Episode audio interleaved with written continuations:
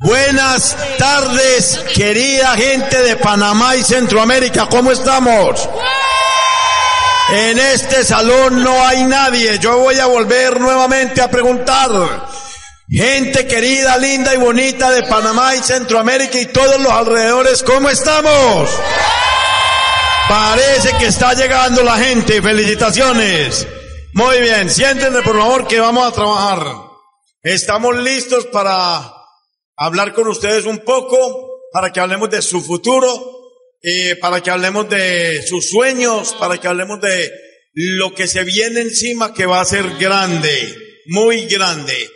Lo primero que vamos a hacer es permitir que Gloria, hay un montón de gente que le cuesta muchísimo hacer el negocio, muchísimo le cuesta a mucha gente hacer no solamente este negocio, sino cualquier actividad en la vida que se relacione con personas. Y eso es por su formación y su, desde su nacimiento, el carácter con que la gente nació. Hay miles de personas, millones de personas en el mundo que nacieron invadidas de miedo, de temor, de baja autoestima, de angustia por todo. Y ese, uno de los ejemplos más claros de ese tipo de personalidad se llama Gloria Ruiz. Para mí es un orgullo el más grande del mundo cada que estamos en una convención, en un seminario, en una junta, en cualquier actividad, y yo me puedo poner a escuchar a Gloria. Porque cuando yo conocí a Gloria, yo conocí un ser humano que para mí era sorprendente, impresionantemente sorprendente. Em, una persona que no hablaba con nadie, absolutamente con nadie. No seré yo quien le va a contar esa parte. Traten de referenciar su personalidad con la personalidad de Gloria. Y si usted es capaz, finalizar esta convención, y a ver, no, ni siquiera miren a Rodrigo, que no vale la pena. Vale la pena que miren a Gloria Ruiz. Eso sí vale la pena. Entonces tomen referencia de Gloria. Y si usted se identifica con ella, usted en los próximos 12 meses puede ser diamante. Ahora nos vemos. Buenas tardes. Que se oiga que están contentos, que tienen energía. Ustedes no son muy... Son muy bullosos, entonces que se oiga. Maravilloso, estamos felices de estar aquí con ustedes. Yo quisiera que me levantaran la mano las personas que nunca nos habían visto físicamente. Bueno, una gran cantidad, hubiera preguntado al contrario, ¿no? Pero bueno, sí, hace mucho no veníamos a Panamá, vinimos hace como 10 años, ¿cierto? Hace mucho. Entonces, rico que, a Bambino, sí señor.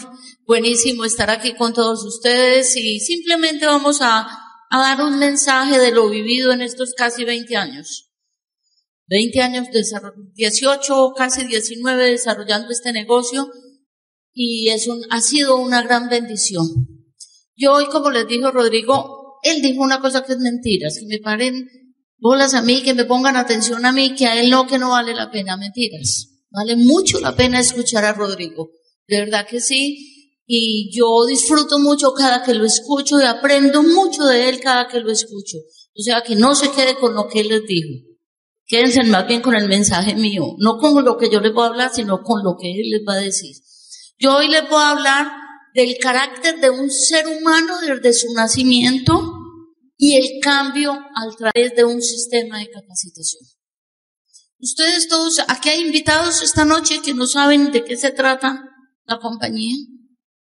Levánteme la mano, por favor, si hay algún invitado que no tiene idea que vino.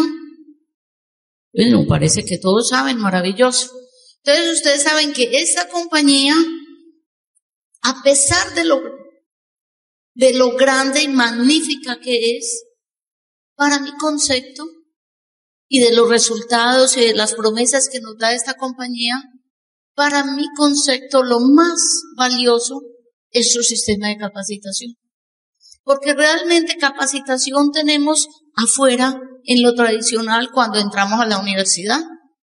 Si estudiamos ingeniería, pues estudiamos lo que pertenece a la ingeniería, o si es arquitectura o abogado o en fin, o ontología, lo que es a eso, referente a eso. Pero para la vida nunca tenemos capacitación. De hecho, tú no aprendes a manejar las finanzas, nadie te enseña. Tú aprendes ahí como por arte de magia, como porque la intuición te dice cómo manejarlas, bien o mal, pero así las manejas. Nadie nos enseña cómo se maneja una relación de pareja, cómo se manejan unos hijos, cómo se levantan unos hijos. ¿Quién enseña eso? No, ¿verdad? ¿Cómo se desarrolla usted en su vida? ¿Qué, ¿Cómo debe actuar? ¿Cómo se debe comportar? Eso no lo enseñan. A uno le dan unos patrones de comportamiento en los colegios y la familia, ¿sí? Los papás. Pero para de contar, y uno escoge lo que es bueno y es malo, pero de ahí en adelante usted es el que tiene que definir cómo se comporta. Y muchas veces por hacer bonito hacemos feo. ¿Sí? Muchas. Muchas veces uno educando a los hijos o en la relación de pareja o como empleado o como jefe actúa de cierta forma si cree que está haciendo lo correcto, o sea, que está haciendo bien y resulta que el resultado es todo lo contrario, hizo feo. Daño, hizo daño a las personas o dio mal ejemplo o, o enseñó mal lo que estaba tratando de hacer. A ver, yo nací en una familia normal, en Colombia, tradicional, con papá y mamá 24 horas al día, todo el tiempo, porque tuvimos la fortuna de que era un hogar donde había un almacén, una tienda. Entonces la tienda era en el primer piso y la casa en el segundo. La casa tenía entrada por la calle, pero por el fondo del almacén también. Entonces nosotros los hijos siempre entrábamos, era por la de atrás, por la del almacén. Entonces siempre estaba papá presente. La figura masculina siempre estuvo, pero fue una figura, y que en paz descanse, y lo amo mucho, fue una figura callada, introvertida, sin decisiones, porque cualquier permiso o cualquier decisión que se iba a tomar en mi casa, se le hablaba a él y siempre decía lo que diga su mamá. Entonces, por eso digo yo, era una persona que no tomaba decisiones. Pero lo grave era que llegábamos a mi mamá y contestaba sin mirar lo que diga su papá.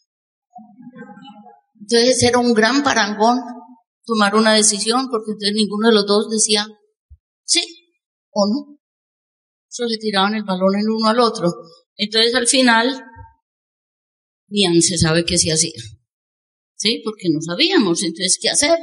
Bueno, eh, fue una familia mamá muy dedicada a su marido, toda la vida fue una persona que en ese entonces lo llamaban tolerante o sumisa, y yo pienso que no era tolerancia ni sumisión, sino amor. Eso nos lo enseñó. Muy dedicada a sus hijos, papá muy dedicado a su trabajo y a sus hijos también. Tuve esa fortuna de tener dos papás 100% tiempo completo y seis hermanos, cinco hermanos y yo seis. Pero el patrón de comportamiento de los seis, de los otros cinco, era totalmente diferente al mío. Nacimos de la misma pareja, con la misma educación, con los mismos colegios, y como Diosito nos hacía todos diferentes, yo empecé a desarrollar unos patrones muy diferentes. Yo fui muy introvertida. En ese entonces, o antes de entrar a Amway, eso lo llamaban timidez. Cuando yo entré en el negocio me di cuenta que no era timidez, era otra cosa muy distinta. ¿Por qué les digo esto? Porque yo era una niña que no era tenida en cuenta para nada. O sea, aunque me quisieran tener en cuenta, yo no me dejaba tener en cuenta. Porque estudié toda la vida desde kinder porque en ese entonces no había todo ese montón de años que hay desde los dos. Hay, hay como cinco años antes de entrar primero. Hoy, qué horror. No, nosotros entramos a kinder y luego a primero, ¿sí? Los de esa época, ¿no? Entonces, cuando yo estudié en el mismo colegio con las mismas compañeras, todas mujeres, porque en ese entonces no habían colegios mixtos, eso era un sacrilegio. Entonces, con las mismas compañeritas desde kinder hasta once, que era el, era hasta sexto de bachillerato, que hoy en día es once. Y yo en todo ese trayecto de vida nunca tuve una invitación a una primera comunión, ni a una fiesta de quince, ni a una fiesta de cumpleaños. Porque yo era una niña aburrida. Era excelente estudiante, eso sí. Pero, paré contar, era una sola cualidad, muy buen estudiante. Pero como amiguera, nada. Sociable, nada. Participativa de quién va a bailar en tal evento. Todo el mundo levantaba la mano, Gloria no la levantaba. Las manos mías vivían pegadas del cuerpo. Olvídese. ¿Quién puede quedarse arreglando el salón que mañana tenemos este evento? Yo nunca participé en nada, nunca. Es más, era tal mi timidez que aunque yo tuviera una duda, cuando el profesor estaba explicando, todo el mundo levantaba la mano y preguntaba, y entonces esto por qué, y esto por aquello, y cómo se hace esto, y yo, duda que tuviera, duda que yo resolvía después solita. Pero yo no me atrevía a levantar la mano. Porque me sentía mirada, criticada. ¿Sí? Eso en conclusión no era timidez. Eso en conclusión es falta de autoestima y de autovalor. Entonces yo en este negocio, cuando empecé este negocio con el sistema educativo, me di cuenta que lo mío era pura falta de autovalor y de autoestima. Yo no me creía merecedora de nada lo que la vida tiene para el ser humano. De hecho, cuando Rodrigo me iba a dar a mí un regalo, yo no lo aceptaba. Decía, ¿para qué? Yo para qué una joya. Para ser feliz yo no necesito una joya. Yo para qué un bolso de X dinero si me puedo comprar uno de un cuarto de ese valor. Y me sirve para echar lo mismo. Unos blue jeans de X valor, ¿para qué si con uno del cuarto de ese valor yo me veo igual de bien vestida? Dígame que no esté roto. Hoy en día rotos son los finos, ¿no? Pero en ese entonces no. Un pantalón, un blue jean, cualquier camisa, desde que no esté rota, ni discutida, ni manchada, ni sucia, pues me sirve igual que la otra fina. Yo no, yo miraba la vida de esa forma. Y eso es pura falta de autoestima. Un viaje. ¿Para qué? O sea, yo nada lo veía para mí. Tuve un esposo, sí, muy, muy contrario a mí. O sea, si yo era pesimista, negativa, eh, introvertida, aburrida, triste, que me gusta la neblina y los días como los que hay hoy, Rodrigo le gustan los días contrarios, soleados, de esos que el calor lo, no, lo, no lo sacan a uno de la habitación con el aire acondicionado. De esos días, le encantan. Él es optimista, es alegre, es visionario, es optimista ciento por ciento fiestero, a mí no me gustan las fiestas. Somos el día y la noche, somos blanco y negro. Así somos. Y eso fue una bendición que Dios me dio, un regalo enorme que Dios me dio. Yo me imagino a Diosito arriba diciendo, esta peladita que es así necesita un hombre así, y me lo mandó. Pero cuando llegó este negocio yo tuve una gran fortuna. Nosotros llevamos 39 años de matrimonio, 43 juntos. Y tuve varias fortunas. Una que me mandó un hombre complemento. Pero así todo yo no aprendía de él. Porque nadie es profeta en su tierra, ¿verdad? Se necesita que un tercero le diga a uno las cosas para uno copiar. ¿Pasa aquí también? También, eso pasa en todo el universo. Dos, que tuve un hombre que supo desde el día que nos casamos que él era el proveedor de la casa y que yo era la que iba a criar a mis hijos. Entonces tuve la fortuna de poder educar a mis hijos desde que nacieron hasta que los entregué a una iglesia. Tenemos tres hijos, los tres son casados. Tenemos cinco nietos, estamos esperando la sexta. Maravilla, nos enteramos antier.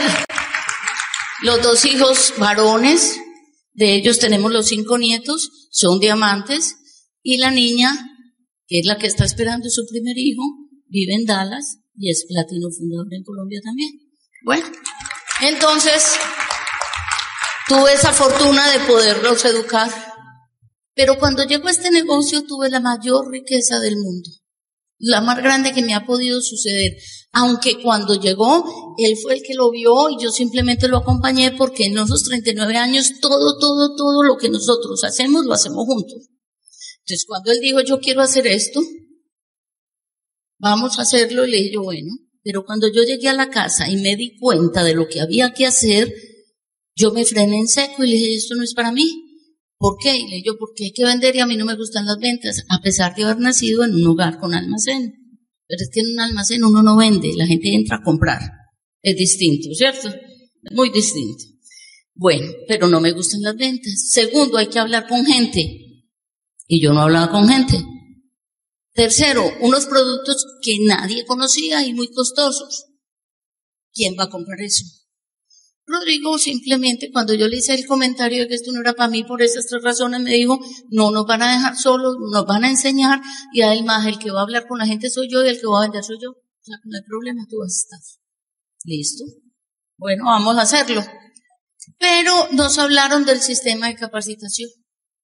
Nos hablaron de los CACED en ese entonces, de las OE o Open, o como llamaban en ese entonces, Open Hoy en día se llaman juntas, en Colombia no sé aquí cómo las llaman.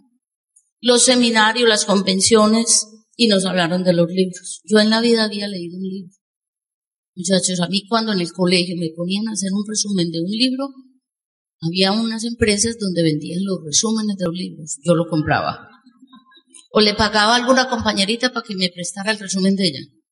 Pero yo no leía. Me parecía lo más tétrico del mundo. Sentarse frente a un montón de hojas llenas de palabras a leer y yo no entendía. Bueno, a pesar de haber sido buen estudiante. Pero cuando me hablaron de que el sistema de capacitación de este negocio era lo más grande y que era lo que hacía que la gente cambiara su estructura mental, su forma de comportarse, que pasara de ser una persona introvertida a poder ser no extrovertida porque por ahí dicen que genio y cura hasta la sepultura, ¿no? Pero sí cambia su forma de actuar y su forma de pensar en la persona que tú te vas a convertir. Que diamante no es porque lleva un pin de diamante, sino la persona en que se convierte. Todo eso a mí como que me caló. Y yo, bueno, si esto cambia, pues sería bueno yo poder medio acercarme un poquito al modo de ser de Rodrigo. ¿Sí? Igualmente él se iba a capacitar, entonces si él estaba aquí y si se capacitaba, pues iba a quedar aquí. Y si yo estaba aquí y me iba a capacitar, iba a estar aquí. O sea, era imposible alcanzarlo, porque él también iba creciendo en su estructura mental y en su forma de ser y de ver la vida, pero algo lograba. Entonces yo empecé a devorar cassette y a leer libros. Yo me acuerdo que me dormía. En una hojita yo ya estaba planillada planillada. Entonces, yo recuerdo que me dijeron, lea caminando. Lea una hoja, suspenda y vuelve y empiece. Pues descanse y vuelve y empiece, o sea, hágalo de a poquitos. Lea media hoja, párese, camine, vuelva y retome otra media hojita. En fin, me dieron técnicas de cómo leer y así lo empecé a hacer. Y yo leía caminando, me dijeron, lea en voz alta para que no se duerma. También lo hice. Empecé a devorar libros y a escuchar los cassettes y a empezar a ir a las juntas. Eso sí, desde el primer día nadie, nadie nos tuvo que decir o recordar, tal día es la junta, tal día es el seminario. No, nosotros éramos los primeros que pedíamos toda la información, a ver dónde están las boletas. Nosotros como que escrituramos en, la, en el calendario que todos los martes ya teníamos un compromiso y allá estábamos. Y llegábamos de primero y llegábamos a ayudar. ¿Sí? Entonces yo empecé a ver todo este montón de, de eventos, el seminario, a los ocho días tuvimos la primera convención que fue grandiosa, hubo un reconocimiento y en ese reconocimiento, que no era de Colombia, Colombia apenas llevaba dos años, pues no había nadie para reconocer. Entonces prestaron un diamante de otro país y allá lo reconocieron y yo recuerdo que estábamos en la última escalinata de, de, de ese salón y cuando esa pareja salió con esa fiesta que le hicieron, eso tan hermoso, Rodrigo me dijo, tú vas a estar más bonita que ella el día de nuestro reconocimiento. Llevamos ocho días y haber empezado el negocio. Ya no, no había mayor movimiento de vida, ¿no? No había cambiado nada.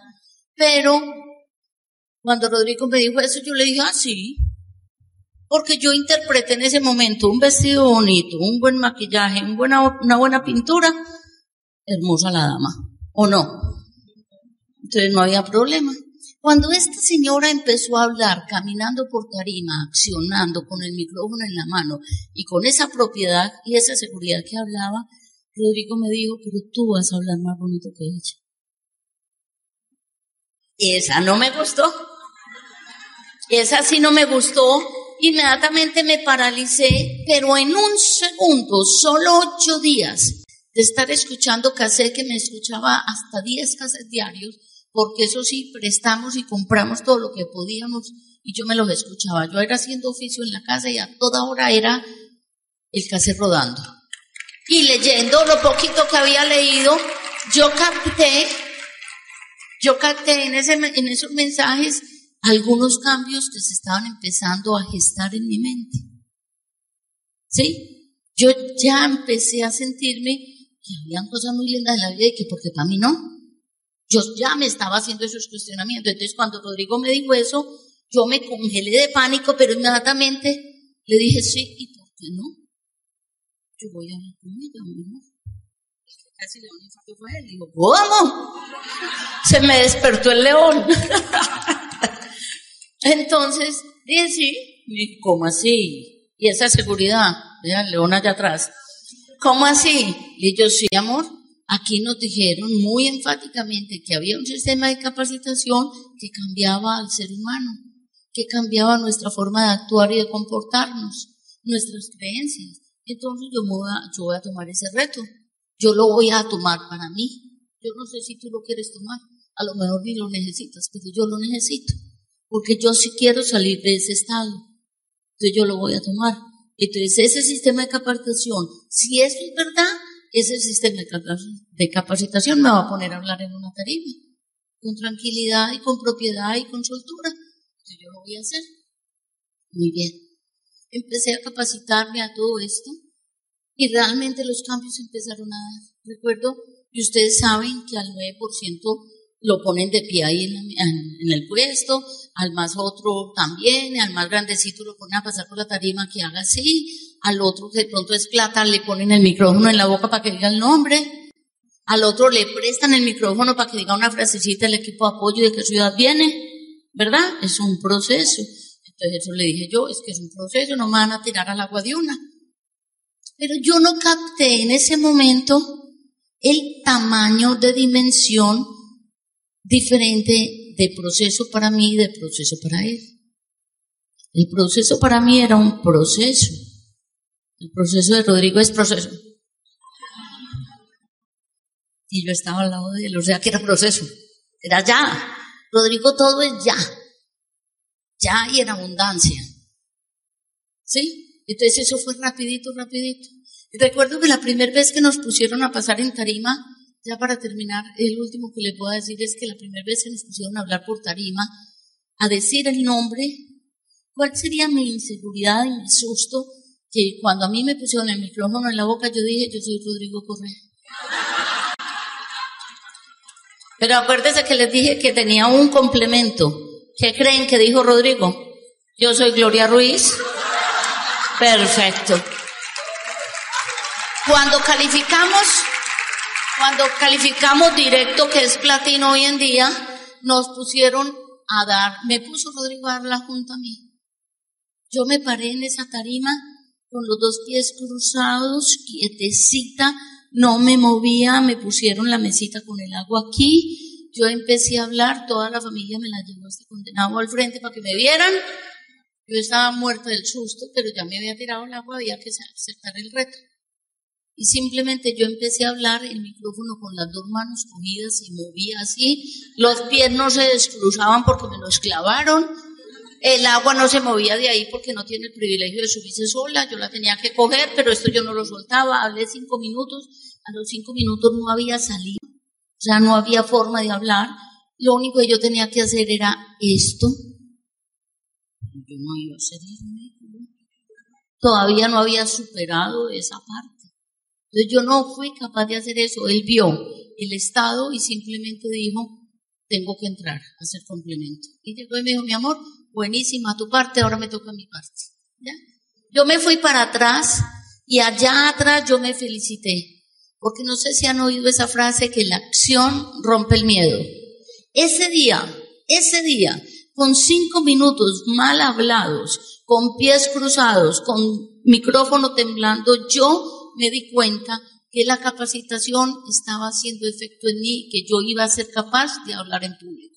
que yo iba a superar todos esos obstáculos, todas esas barreras, todos esos patrones de comportamiento. Y por eso los invito a que ustedes se peguen de ese sistema de capacitación, porque de verdad sí cambia patrones de comportamiento. Yo soy, doy fe de eso, porque en mí eso fue lo que hizo el sistema de capacitación.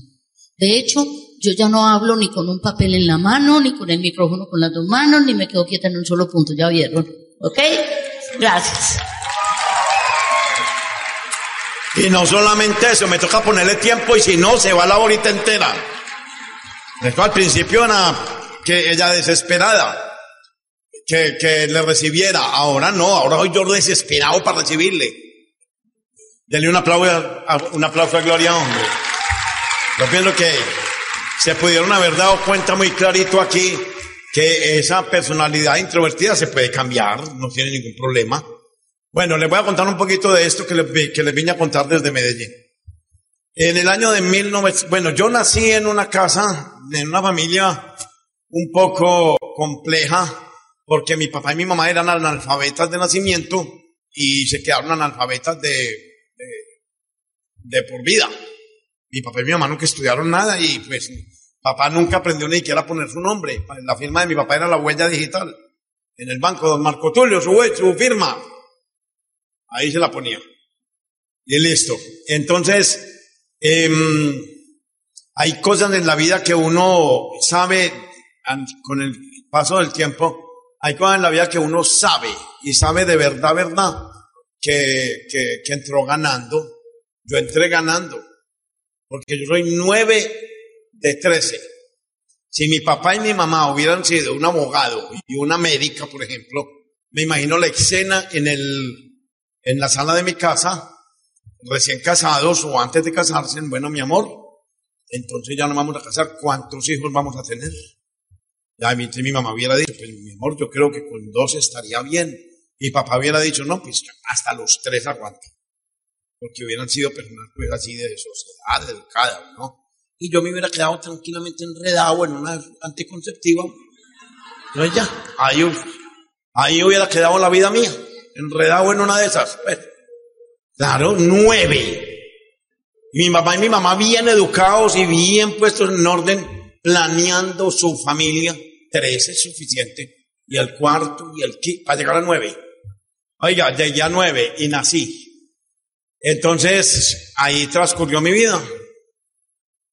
Y desde el principio, a pesar de que papá fue analfabeta toda la vida, yo le oí decir cosas a mi papá que marcaron mi vida, toda la vida la marcaron. La primera cosa que le oí decir a mi papá fue, eh, la primera cosa que, que, yo le oí decir a mi papá hace, de cuando yo tenía nueve años, le decía a mis hermanos mayores, nunca pierda la oportunidad de darle una oportunidad a una oportunidad. ¿Quién la apuntó? Ninguno. No se la repito. Ok. Alongo se las dice después. Una frase de mi papá. Bueno, le va una oportunidad. Nunca pierda la oportunidad de darle una oportunidad a una oportunidad. Yo nunca hice eso. Eso fue de los errores que nunca cometí en mi vida y sigo sin cometerlo. Donde hay una oportunidad me siento y la veo. Eh, cuando yo pasaron los años, me tocó empezar a trabajar desde que estaba muy chirringuis, nueve años, porque en mi casa había muchas necesidades, en mi casa hubo hambre, yo conocí el hambre como, como, como una persona que conoce el hambre, pueda dar testimonio que conoce el hambre. Yo lo conocí. Éramos una familia demasiado, demasiado, demasiado pobre. Yo no puedo imaginarme que la vida mía hubiera transcurrido en aquella pobreza tan impresionante que fueron mis primeros 10 años de vida.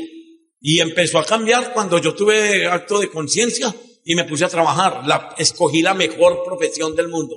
La número, ¿cómo es que dicen? La non plus ultra la profesión número uno de este planeta, la más lucrativa, la más hermosa, la de más proyección. Se llama la profesión de vendedor. Repitan conmigo, vendedor. Repitan conmigo, vendedor. Repitan, vendedor. Exacto, vendedor. A la gente le da miedo. Los médicos, qué pena. Yo vendedor. Pero el tipo se mama de siete a 10, de 7 de la mañana a 10 de la noche entre un consultorio y no tiene familia, porque no es vendedor. Si fuera vendedor, podía decidir con su tiempo lo que se le diera la gana. Los ingenieros se la pasan metidos en una oficina, proyectando puentes, calles, carreteras, proyectando edificios, trabajando y no tienen familia. ¿Sabe por qué? Porque no son vendedores. Pero el vendedor, por ejemplo, de seguros, el vendedor de telas, el vendedor de zapatos, el vendedor de lo que sea, el vendedor de Amway, ese decide cuánto vende, ese decide cuánto vende, él decide solito y es dueño de su tiempo y se gana lo que le da la gana de ganarse. Porque los vendedores nos ganamos lo que nos da la gana, no lo que nos dice otro. Nos ganamos. Yo tengo un socio que me dijo la mala pasada, Rodrigo, voy a vender 200 mil diarios. Y le dije yo, venga, yo le hago la cuenta, ¿cuánto le va a ganar? Y le hice la cuenta. Le dije, ¿le gusta eso? Y me, me gusta. Y le digo, te va a venderlos. Listo, 200 Él decidió vender 200 mil. Hubo otro que decidió vender 30 mil diarios. Y le dijo, venga, le hago la cuenta de lo que le va a ganar. Porque al vendedor se le puede hacer la cuenta.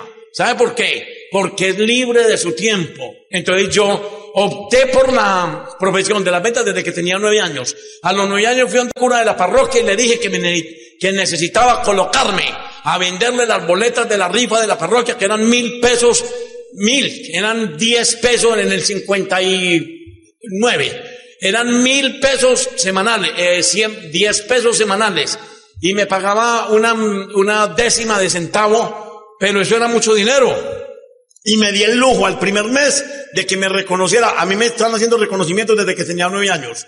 Me reconoció en público como el vendedor número uno y me sentí muy orgulloso. Era el único, pero bueno, no hay ningún problema con eso. Era el único, pero me sentí muy orgulloso porque hizo un buen reconocimiento del trabajo que yo estaba haciendo. Bueno, entonces, la vida va. Pasaron muchas cosas en mi vida hasta que llegué al año de 1971, entre el 53 y el 71. Tengo que esperar que Carlos me vuelva a traer a otra convención para contarles ese periodo, del 53 al 71. Acuérdense de Carlos que me quedó ese hueco ahí, del 53 al 71. Voy con el 71. En el 71 yo vivía en una eh, en, un barrio de Medellín supremamente maravilloso, el barrio más costoso de todo Medellín. Vivíamos nosotros en una casa espectacular, no teníamos casa propia, pero vivíamos en la mejor casa del barrio. Y no porque mi papá tuviera con qué pagar, sino porque mi papá toda la vida nos repitió que nunca pierda la oportunidad de darle una oportunidad a una oportunidad. Entonces, ¿qué sucedió? Sucedió que mm, íbamos toda la familia un día a visitar a mi hermano en el seminario que se iba a hacer cura y, estando ahí en el parque de, ese barrio apareció un señor que le, que le dijo a mi papá que si esa era la familia. Era mi papá, mi mamá y, once, y 12 hermanos, porque el 13 estaba en el seminario y íbamos a visitarlo. Y mi papá le dijo que sí, que claro. Y dijo, no, qué familia tan bonita, tan hermosa. ¿Y a dónde viven? En tal parte. Vivíamos en una casa sinceramente, gracias a mi Dios para este Señor, porque es el sitio donde nunca me gustó vivir.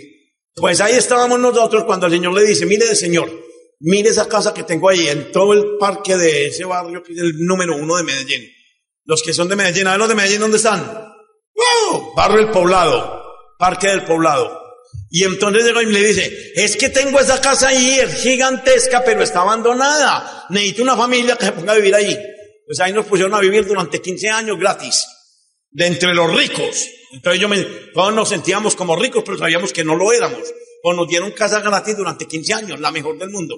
Y un día estaba yo muy aburrido ahí, me voy para Envigado, pueblo que está cerca, y me encuentro, adivinen qué, nunca pierda la oportunidad de darle una oportunidad, una oportunidad. Por azar del destino, la veo. Pero lo digo pensar así, pues como que azar, la veo. Y en el momento en que la vi, no puedo decir, no puedo porque diría mentiras, que fue amor a primera vista. No fue así. Si ella lo dijo, eso es mentiras. Porque me demoré exactamente cinco segundos para enamorarme. Pues ya. Entonces no fue a primera vista. Uno, dos, tres, cuatro, cinco. La mamá de mis hijos. Tenía, tenía 20 años. A los 22 nos casamos. Hubo que al novio. Hubo que cajonearlo al novio. Tenía un novio, estaba enamorado. Pero un día yo, yo le dije, me, yo empecé a hablarle, a decirle, a mostrarle, a llevarle, a coquetearle, ta, ta, escribirle. Me convertí en poeta. Entonces ya yo le escribía versos y de todo. Y ella estaba muy incómoda porque estaba enamorada de su novio y un día le dio por llamar al novio y decirle, mire, es que Rodrigo me tiene loca. El novio me llamó. Ay, Dios mío, ¿para qué abriste la boca, querida? Era un secreto entre los dos. Ella no sabía que iba a ser la mamá de mis hijos. me llama el novio y me dice, venga para acá. ¿Qué es la boda con Gloria? Yo, estoy enamorado. ¿Cómo así? Pero usted era amigo mío, amigo de la barra. ¿Cómo así que enamorado de Gloria? Pero ¿cómo es lo? Yo, ¿y eso qué? Entonces, ¿qué, le digo? Es la verdad, enamorado y perdidamente enamorado, papá. Pero ¿sabe qué? Ya que se dio cuenta, me voy a retirar. Hasta el día que usted decida de eh, terminar la relación. Ese día voy yo, de segundo. Porque de pronto va otro y se me adelanta. no. A los tres años, a los dos años, él eh, terminamos la relación y yo lo llamé a la misma mesa y al mismo sitio donde me había llamado dos años antes. Y yo, venga para acá. Se lo dije, se lo dije. ¿Terminó? Terminó dígame una cosa, ¿va a volver y me quedo quieto o me voy ya para allá? No, vaya, entonces me fui. Se acabó. Conmigo las cosas son así rapiditas, ligeritas. Todo en la vida ha sido ligerito, ligerito, ligerito. La palabra preferida mía es ligerito. Ligerito, ligerito, ligerito. Me meto a hacer el cursillo prematrimonial que decía mi papá, nunca pierda la oportunidad de darle una oportunidad a una oportunidad. Me meto a hacer el cursillo prematrimonial, aquí también lo hacen. Y entonces llegué y fuimos a hacer el concilio prematrimonial y me encuentro allá un amigo que hacía 15 años no veía. Y entonces un, amigo de la escuela. Y entonces me dice, ay, vos sos William Posada, ay, vos sos Rodrigo Cordás, sí, cómo no. Listo. ¿Y qué estás haciendo, Rodrigo? Yo estoy trabajando de mensajero en una, en una empresa, mensajereando. ¿Sabes lo que es mensajero o no? Hacer mandados. Bueno, entonces listo. Pero es que yo acabo de colocarme en una empresa de gerente de ventas de una compañía, de unos ingenieros que acaban de montar un negocio de alarmas para carros y entonces me pusieron a que montara una, un departamento de ventas. Y, eso qué tiene que ver conmigo? Yo soy mensajero y me voy a quedar con esta dama, se la presento, vea, mucho gusto, Gloria Ruiz. Ahí la tiene. No tiene que ver nada conmigo, te felicito, que te vaya bien. No, es que yo quiero que venga a trabajar con yo. Ah, perfecto. Yo me gano allá donde estoy trabajando 700 pesos mensuales. 700 millones mensuales de esa época, le voy a decir cuánto es. Eh, sanean aquí en dólares, 700 pesos aquí harían, no, pues 700 no harían nada. 30 centavos de, 30 centavos de dólar. Eso era lo que yo me ganaba en esa época. De verdad. Eh, el dólar valía, un dólar en Colombia valía 200 pesos. O sea, 70 pesos, perdón. Y yo me ganaba 700 pesos. No, no se da cuenta en este momento. Bueno, háganlo ustedes. Bueno, el tema es que yo ganaba un mínimo, salario mínimo. Aquí en Panamá hay salario mínimo o no. Menos, eso ganaba yo, un mínimo. Y el tipo me dice, no, pero pues gana mucho más. Y le digo, bueno, listo. ¿Cuánto es el salario? Y me dice, nada. Y yo le miré como así, como, ah, me voy a casar. Estoy haciendo el cursillo prematrimonial. Y como que no es, eh, no entendí. Quiere que me vaya a trabajar con usted. Y, y no hay salario. No hay salario. Y entonces, Voy a trabajar gratis, ¿o qué? No, no. Vas a vender alarmas. ¿Y qué era, cuál era mi profesión? Vendedor. Vas a vender alarmas. Y yo, ok. A ver, píntela pues a ver cómo es el cuento. Dice, si me vende una alarma en el mes, le pago 100 pesos. Y si me vende 11, se las pago las 11. Perdón, si me vende una alarma en el mes, le pago 350 pesos. Pero si me vende 11, se las pago a 450. Si me vende 21, se las pago a 550. Y si me vende 31, se las pago a 650. Y yo me ganaba 700 por trabajar todo el mes. ¿Cuánto le ganó usted para trabajar todo el mes allá? Ahora pregúntele a mi hijo menor o a mi hija, que es platino fundadora, aquí a los platinos fundadores, ¿cuánto le ganan? Trabajando cuántas horas diarias en Amway. Vaya, vaya agarrando, porque no le voy a quedar aquí toda la vida, vaya cogiendo. Entonces llegué y le dije, muy bien, y el salario básico, no, no hay. Pero ¿cómo se te ocurre que yo me voy a dejar un trabajo que es seguro por un problema suyo? No hay. Págame la mitad de básico y me voy. No hay. Págame 100 pesos para pagar los buses. No hay. Yo, entonces quédate con tu trabajo y no me interesa. Vamos a, a la siguiente charla del encuentro matrimonial. Y la siguiente charla del encuentro matrimonial era técnicas para divorciarse cuando era el abogado que iba a hablar de legalmente cómo se divorció la pareja. Yo decía, ay Dios mío, no me he casado y ya me ponió un abogado a que me digan cómo me divorcio. ¿Qué mundo al revés este? No. El tipo empezó a hablar, hablar, hablar y Gloria a tomar nota. Y Gloria tome nota y yo en un cuaderno al lado. Si vendo dos, son 700. Si vendo diez, son 1500. Si vendo esto, taratata. Si vendo tantas, eh, pero esto, si me da, a ver, los ceros, ¿cómo es? Y, el tipo hablando y Gloria tomando nota de cómo repararse. Y yo haciéndole cuentas al paseo. Al otro día, a las 8 de la mañana, estaba allá, en la puerta donde el tipo me citó. Nunca me despedí de mi empleo mi papá, ¿qué fue lo que me dijo? Nunca pierdan la oportunidad de darle una oportunidad a una oportunidad. Íbamos, teníamos un apartamento separado para cuando nos casáramos y ese apartamento nos iba a valer mil pesos. Quite pues el tema de su cabeza de dólares porque no es un dólar, mil pesos colombianos. Y entonces nos iba a valer mil pesos en un sitio lejano, lejano, lejano del pueblo, porque no daba para más. Gloria se ganaba tres mil quinientos pesos como profesional. Se ganaba cinco veces lo que yo me ganaba como mensajero porque yo no era profesional. Entonces yo llegué y cogí, llegué allá y le dije, a ver, ¿qué es lo que hay que vender? Y ella me dice, hay que vender esto. Y me entregó un cartón, un cartón, así como este, que tenía un cuadrito aquí negro, un rollo de cinta aislante negro, un fusible y un pedacito de cable. Y eso estaba empacado en un plástico al vacío como los juguetes de hoy en día. Así. Y me entregó eso. Y me dijo, vea, esa es la alarma. Ay, Dios mío, yo nunca en mi vida me he montado en un carro particular. No sé si, si los carros se los roban, si no se los roban. No sé cómo se manejan, pero listo. Este negocio de, de, Amway se hace por dos razones y todo en la vida que usted vaya a emprender lo hace por dos razones. La número uno, por un sueño impresionante. La número dos, por una necesidad avasallante.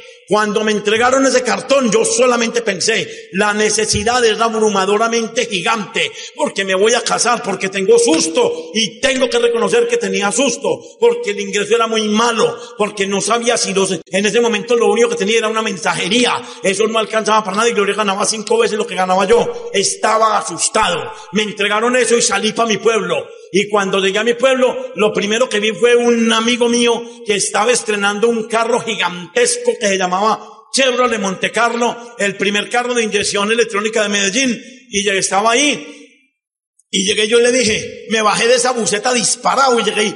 Y como era de mi barra de amigos, de la parte del, teníamos una barra de amigos dividiendo los ricos y los pobres. Yo era de los pobres, él era de los ricos. Eh, los ricos eran tres que tenían carro, no más. Y ese era uno de los ricos. Y le dijo, Armando, venga, venga, venga, venga. Y me dijo, ¿qué pasó? Nueve de la mañana. ¿Qué pasó, Rodrigo? ¿Qué pasó? Y yo estaba así como, Armando, le van a robar el carro, le van a robar el carro. Y el tipo ahí mismo empezó, ¡ay! ¿Cómo así que me van a robar el carro? Si apenas lleva 15 días. Y yo sé, lo van a robar. ¿Usted es que no veo qué? Pero yo le tengo la solución. Venga, vamos a poner una alarma de ese carro. ¡Taque! A las nueve y media de la mañana tenía un carro allá metido. Y me devolví para el pueblo. Y veo un carro nuevecito que tenía un papel en el parabrisas que decía tránsito libre. En esa en época no daban placas, sino que entregaban un papel. Y yo cuando vi este papel, yo dije, este carro es nuevo. Yo llegué y toqué el timbre y salió un año de arriba. Señora, ¿cómo le va? Bien, le van a robar el carro. La señora bajó disparada y a la media hora yo tenía el segundo carro allá metido. Ya tenía dos. Ya tenía 700 pesos en el bolsillo en hora y media cuando me ganaba como mensajero 700 pesos por todo un mes de trabajo. Abra los ojos, abra los ojos que está al frente de una oportunidad abrumadoramente maravillosa.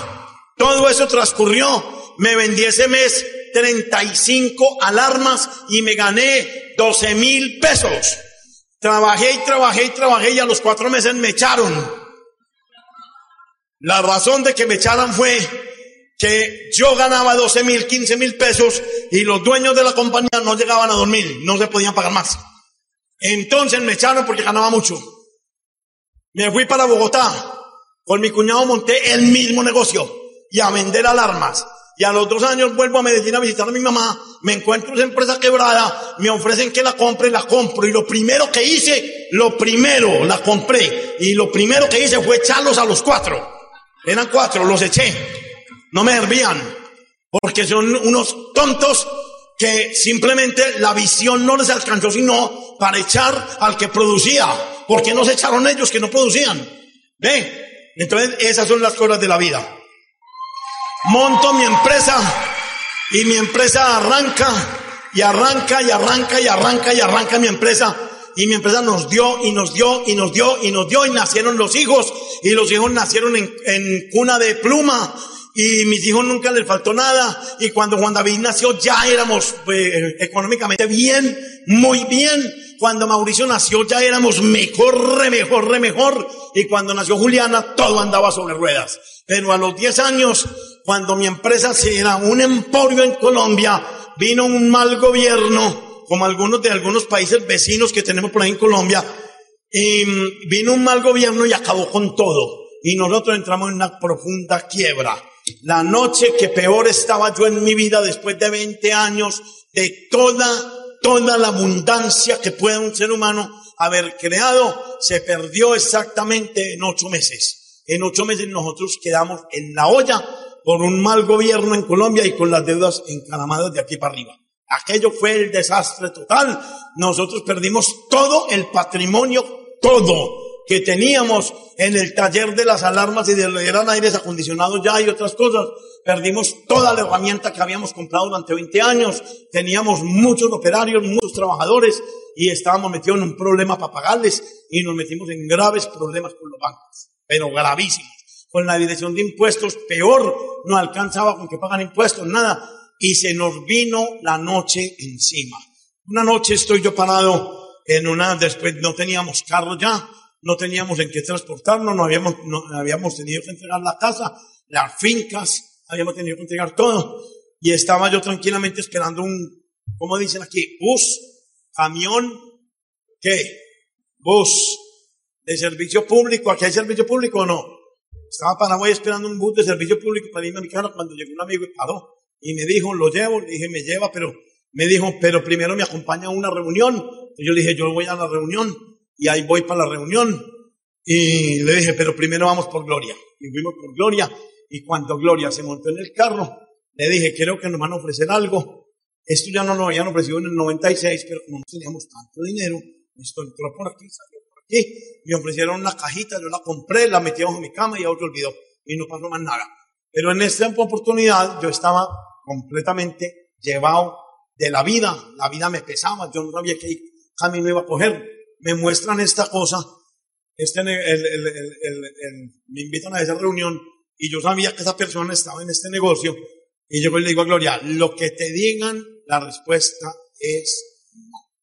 Si te interesa, la respuesta es no. ¿Te gusta? No. ¿Que te ves haciendo esto? No. ¿Te gustaría involucrarte y hacer un equipo? No. No, no, no. Mire, les voy a dar una sugerencia a ustedes los que están aquí no se vayan a ir de esta convención y nunca, nunca, nunca se vayan de ningún evento al que lo inviten a ver una oportunidad antes de que evento se acabe.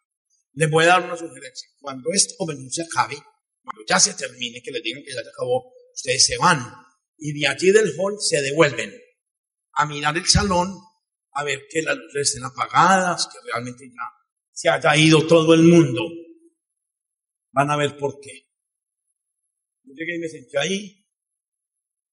Éramos cuatro parejas. Hablaron una hora. A la hora dijo la señora, ¿les interesa a ustedes dos? No. ¿Y a ustedes dos? No. Aquí estaba el que me invitó, que era el que había invitado a todos, el dueño de la reunión. A ese no le preguntó nada. Aquí estábamos nosotros dos y no nos preguntó nada. Y siguió preguntando por aquí, no, y no. Y yo ahí mismo le dije, me Gloria, ¿por qué la insulta? Y yo, ¿por qué? No nos dio oportunidad de decirle que no y a todo el mundo le dio la oportunidad. A mí no me gusta que me ignoren, aunque sea para decir que no. Y entonces llegó ahí la señora esa, si yo me hubiera ido, yo estaba aburridísimo y además que tenía un millón de problemas en la cabeza. Al otro, día, al otro día tenía una situación en un juzgado. Si yo me hubiera ido antes de que terminara, terminara, aquí no estarían Rodrigo y Gloria Correa, sino sino Rolando y, y, Marixa. ¿De dónde? Yo no sé de dónde. En todo caso, nosotros no. La señora se volteó a borrar el tablero. Y estábamos ahí sentados esperando como un jugo. A mí me interesaba el jugo, me tenía que terminar para irme. Y cuando levantaba como la última eléctrica aquí, se le ocurrió. Yo lo único que les digo es que con este negocito, ustedes tienen la posibilidad de pagar sus deudas en millones de pesos o en millones de dólares. ¡Ay! Señora, yo me veo haciendo eso. Eso fue un segundo. Yo me veo haciendo eso. Mire, hasta ese momento, desde el año 71, yo nunca en la vida había visto a Gloria Ruiz hablarme a mí delante de nadie. Y ya teníamos 20 años de matrimonio. En la misma tónica en que yo me parece paro Gloria y se me enfrentó. O estaban todos, imaginen la película, todos estaban ahí como está esta primera fila aquí. Y se para Gloria así, de medio lado así, ah, como soy yo. Y me llaman, oye mi amor, no me dijiste que dijéramos no a todo. Y entonces, pero oiga, duro y furiosa, pero furiosa. Mi amor, ¿qué parte de que con ese negocito podemos pagar las deudas en millones de pesos o en millones de dólares, tú no entendiste. Y más le vale a usted, señora, que eso sea cierto. Más le vale. Esa señora quedó amenazadísima. La señora estaba. Y me dijo, no, es que usted puede hacer esto. Y yo, ¿qué? ¿Qué? Que yo no puedo. Señor, usted sabe las cosas que yo he hecho en mi vida para que me venga a decir qué puedo y qué no puedo.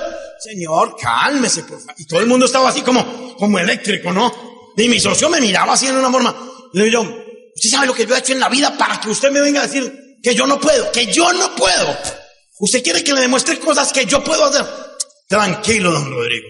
Su socio me dijo que ya usted era socio del negocio.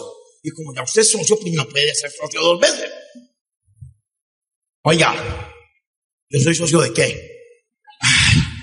Rodrigo, ¿se acuerda hace dos años cuando le ofrecieron el negocio que usted compró la cajita? La cajita. Y entonces, la señora, como era platino, que en esa época llamaba directo, se dio cuenta que entre él y yo había tal magnitud de enredo y de desconocimiento del negocio que ninguno de los dos sabíamos dónde estábamos parados. Ella se dio cuenta, porque ella sabía. Yo, señor, dígame lo que usted renovó. Y yo, los votos matrimoniales, sí que renové qué, yo andaba pero volado de, de rabia, de todo. Entonces los votos no, ninguno votos matrimoniales. Usted renovó el negocio en diciembre, no tengo ni idea de qué está hablando. Ahí la señora se dio cuenta que realmente se había ganado un socio. Ahí se dio cuenta. Digo, no señor, qué pena con ustedes, que aquí hay una confusión, venga. ¿Quiere hacer este negocio? Sí lo quiero hacer y lo voy a empezar ya. Y, me, y entonces me dice, listo, entonces vamos a, venga, firmemos el contrato, ya firmemos el contrato. Otra vez la cajita, mi amor, hay que pagar la cajita. Estábamos endeudados, pero, no les digo ni el valor de las deudas, pues. Y entonces llega y, me dice, y le digo yo, y para mañana necesito 20 cajitas de esas, de esas. Porque yo entendía el negocio. O sea, una cosa es que no lo quisiera hacer. Y otra cosa muy distinta es que no lo entendiera. Yo lo entendí. Como, como todos ustedes. Todos son diamantes, me imagino. Como todos son diamantes, entendieron el negocio. Entonces yo esa noche le dije a Gloria, esto va, esto va y esto es. Punto. Y se acabó. Y Gloria, yo que le digo que 20 cajas de esas y otra vez a llorar. ¿De dónde, por Dios? Cuando uno ve una oportunidad, solamente hay una cosa en la vida, la hace, la hace, la hace. Que usted no sabe nada de esto, no me importa, hágala. Que usted tiene miedo, no me importa, hágala. Lo que sea, este negocio se hace por dos razones. La una, por una necesidad impresionante. La dos, por un sueño gigantesco. Mi problema no era de sueños ese que me lo envuelvan y que lo matan a una caneque basura. No era ese mi problema. Mi problema eran deudas, deudas, deudas. Le debía a los bancos, le debía a los de la casa, le debía a los empleados, le debía a la administración de impuestos. Tenía rollos en juzgados. Estábamos llevados. Estaba con un pie en la cárcel y el otro en una cáscara de plátano. Así de sencillo. Deudas. Al otro día llega la salvación a la casa de Rodrigo y Gloria Correa. Eso fue lo que había. Mire la cara de Gloria. Mire la cara de Gloria. Levanten la mano los que están de acuerdo conmigo que esa no es una cara de felicidad. A ver, pues, miren la cara de Gloria. Mire, el que va a ser es y lo muestra desde el principio. No hay miedos, no hay barreras, no hay obstáculos, no hay nada. Lo que es, es. Punto y se acabó. Usted tome una decisión en esta convención y diga, si acabó la angustia, si acabó la espera, me voy a diamante. Son 6 al 21. Me voy a diamante, me voy a diamante. Y no espera que lo llamen, y no espera que lo y no espera que le digan y no espera que le enseñen. Si esto va a suceder, lo hago suceder yo. Punto y se acabó. ¿Qué creen que está mirando Gloria que tiene esa cara tan horrible? ¿Qué creen? Está mirando al que le está tomando la foto y está muerta de la, de la rabia y del desconsuelo o está muerta del pánico y de la angustia. Deme la dos, Carlos. Mire lo que está mirando Gloria. A mí no me dio miedo. A mí no me dio miedo. Por eso somos diamantes ejecutivos. Por eso mis hijos son diamantes. Por eso mi hija va a ser diamante. Por eso tengo 10 diamantes debajo de mí. Por eso tengo una organización de más de 22 mil personas. Y por eso llenamos auditorios. Por eso la plata llega. Y por eso tenemos el tiempo libre. El miedo no funciona. El miedo te paraliza. El miedo no te deja trabajar. El miedo lo único que hace es dejarte en el mismo sitio y en el mismo lugar. Y esa noche me dijeron, eso llegó el, el, 28 de febrero. El 31 de marzo no había en esta oficina ni un solo tarro. Ni un solo tarro había de eso. Y la, y la cara, esa cara que tiene Gloria ahí, empezó con el tiempo a cambiar. A cambiar. Eso se vendió en un solo mes. Y al mes siguiente lo mismo, y al mes siguiente lo mismo. Pero ¿qué pasó? Que la comercialización y las redes van de la mano. Así tituló Amway Colombia. Un reconocimiento que en el cuarto mes nos hicieron en la contraportada de la revista. Rodrigo y Gloria Correa, comercialización y redes que llevan de la mano. Me dijeron la noche que me mostraron el negocio y que firmé que al otro día llevara una o dos parejas a mi casa, que el equipo de apoyo iba a ir a mostrarles el negocio y que íbamos a empezar la red. Al otro día a las 7 de la mañana, mientras que llegaba la plata, mientras que se hacía el pedido y mientras que todo aquello pasaba, yo me fui a la calle con una lista de más de 300 personas los más amigos primero, los conocidos después. Hay amigos y hay conocidos. Y me fui a la calle a invitar en pareja. Y llegué a la casa de Miguel y Ángela y les dije, Miguel, venga, esta noche en mi casa hay una reunión de emprendimiento y desarrollo empresarial. Necesito que esté allá a las 7 en punto de la noche. Le toca la silla 5 y la 6. Y si no está a esa hora, Miguel, ahí, le advierte una cosa. Vamos a tener un serio problema.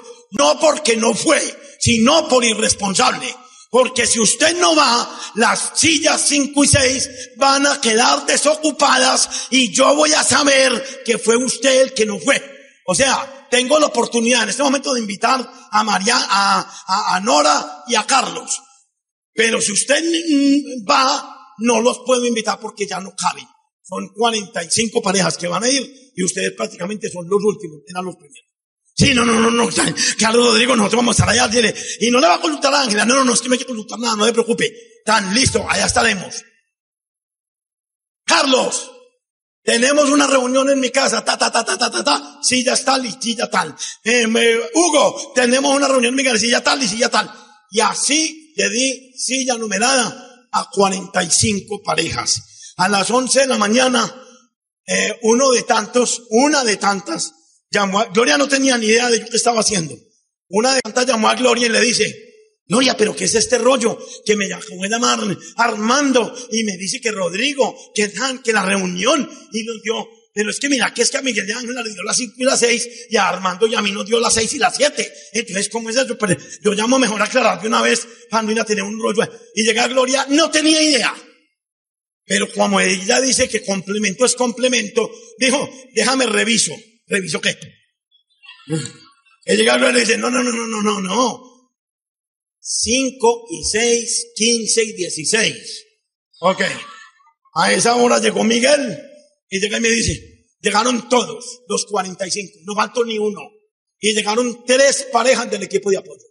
Y llegó Miguel y me dice, 5 y 6, ¿dónde está? Llegan ahí, 5 y 6. ¿Y dónde están los números? Miguel, hágame delante de todo el mundo. Miguel, hágame un favor. Eso lo enumeré yo. Y yo sé que esa es la 5 y esa es la 6. Siéntese ahí.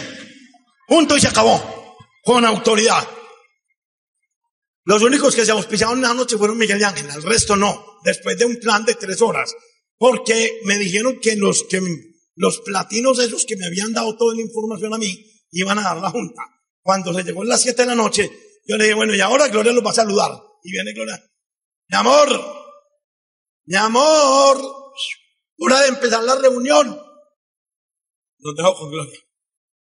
Buenas noches. Los dejo con Gloria. Se desapareció.